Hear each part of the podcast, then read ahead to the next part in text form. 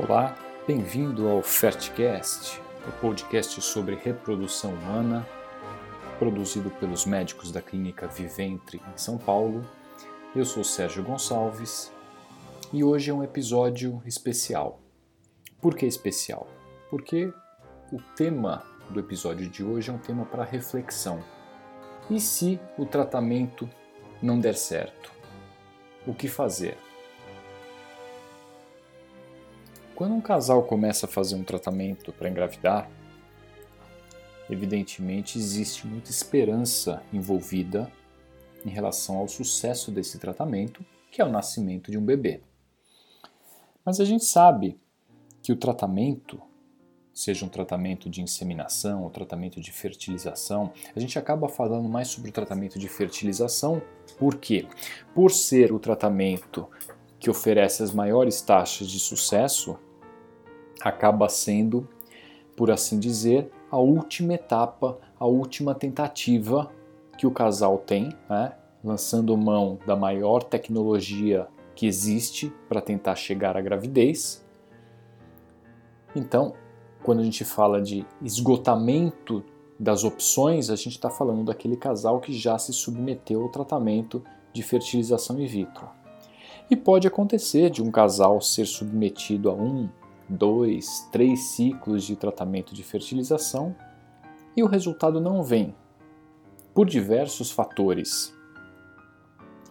Não vale a pena aqui ficar detalhando todos esses fatores, mas como a gente chegou até a comentar no episódio sobre os limites do tratamento, é muito frequente chegarmos a situações em que a reserva ovariana é muito baixa ou a mulher já está numa idade em que as taxas de sucesso também são muito baixas, a gente discute com o casal a possibilidade da utilização de óvulos doados e às vezes óvulos doados não são uma opção de tratamento. O casal não pensa em ter filhos com óvulos doados. O mesmo vale também para sêmen de doador em casos em que o homem não produz absolutamente nenhum espermatozoide.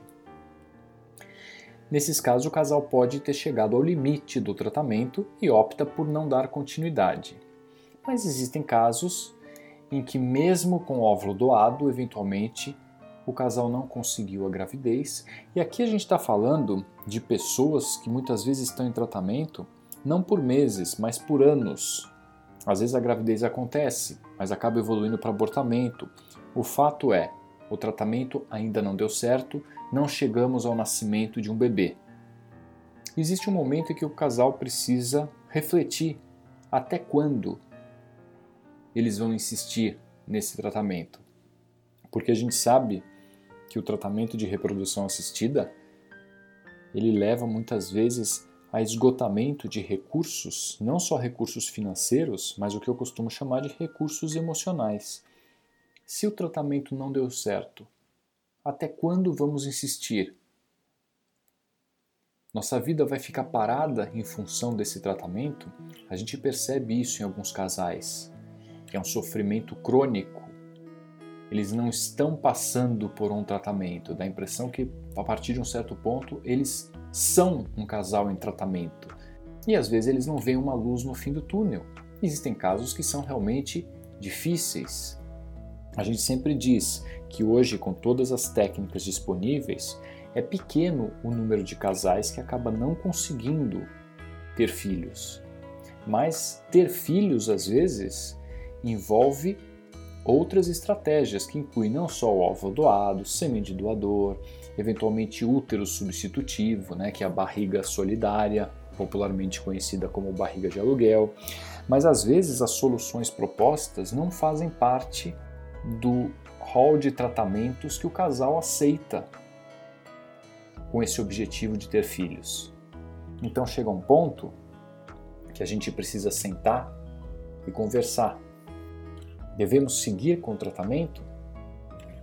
Existe a hora de jogar a toalha e dizer o tratamento não deu certo? E aí é que entra essa discussão importantíssima que é: e se o tratamento realmente não deu certo?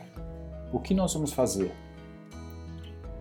Ter filhos é muito bom, faz parte dos planos da maioria dos casais, mas ter filhos não pode ser uma condição imprescindível para o casal continuar vivendo e ser feliz.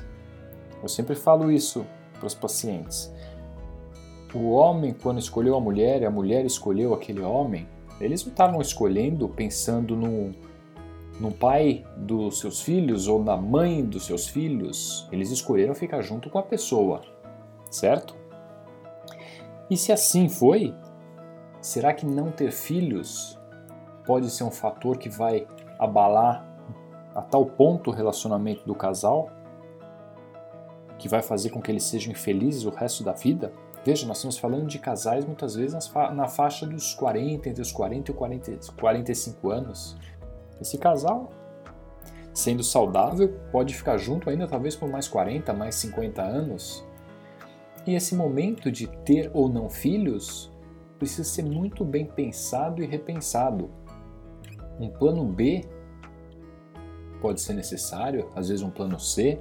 O que é um plano B? Alguns casais falam: olha, nós vamos partir para adoção. Isso aqui está muito cansativo, muito desgastante, nós vamos partir para adoção. Está cheio de crianças no mundo que precisam de pais e nós, nesse momento, estamos precisando de filho. Então, nós vamos atrás desse tipo de alternativa para sermos pais. Mas isso não é obrigatório. Tem casais que não pensam em ter filhos e vão seguir a vida sem filhos. E a gente sabe que a vida a dois sem filhos tem algumas vantagens em relação aos casais com filhos, relação a liberdades, programação da vida, projetos. Né?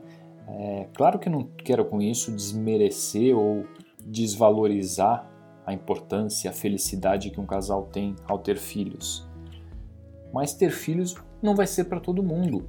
Né? Isso não é culpa de ninguém. Alguns casais começam a se relacionar depois dos 35, 38 anos, quando a fertilidade a maior fertilidade já passou e alguns realmente não vão conseguir.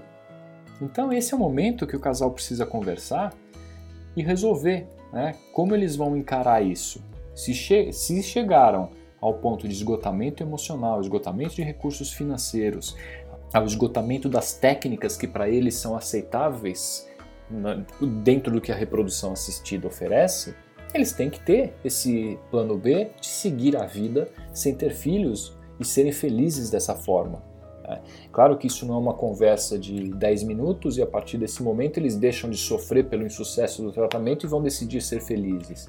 Mas é muito importante pensar nisso, por vezes até alguma conversa com, com uma psicóloga, um psicólogo pode ajudar nessa definição, né? enxergar um caminho pela frente, mesmo com o insucesso do tratamento.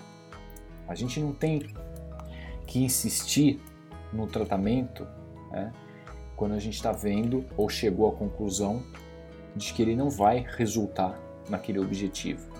É dura, é como admitir uma derrota e às vezes casais que estão muitos anos já em tratamento se sentem quase como que desafiados e passa a ser uma questão de honra conseguir aquela gravidez. Mas a vida não pode ser assim. A gente tem que saber reconhecer limites e saber buscar caminhos alternativos para sermos felizes. Então, esse é o objetivo desse, desse episódio. São algumas palavras que eu senti necessidade de compartilhar, porque muitas vezes eu converso isso com os meus pacientes, mas fico imaginando as pessoas que estão acompanhando o podcast, estão aí nessa dificuldade, algumas já passaram por muitos tratamentos, então eu gostaria de compartilhar um pouco essas palavras, tentando trazer todo mundo à reflexão em relação aos limites e como a gente pode encontrar um caminho para ser feliz, mesmo quando o nosso projeto inicial acaba não sendo alcançado, o objetivo acaba não sendo alcançado. Ok? Mas é isso aí. Quem ainda está em tentativa, sempre converse, né? depois de cada ciclo com resultado negativo, sempre essa avaliação, conversar com seu médico. Então, doutor, é, devemos insistir? Quais são nossas chances? Né? Existe realmente um bom prognóstico? Então, sempre conversar com o médico depois de cada ciclo que não deu certo, refletir sobre as chances reais, sobre o que aconteceu, sobre o histórico, e com base nisso tomar decisão entre seguir adiante, né? E se seguir adiante até quando?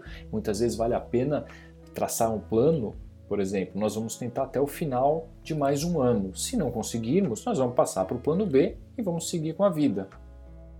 Ok? Espero que essa conversa tenha sido proveitosa. Um abraço e até o próximo episódio.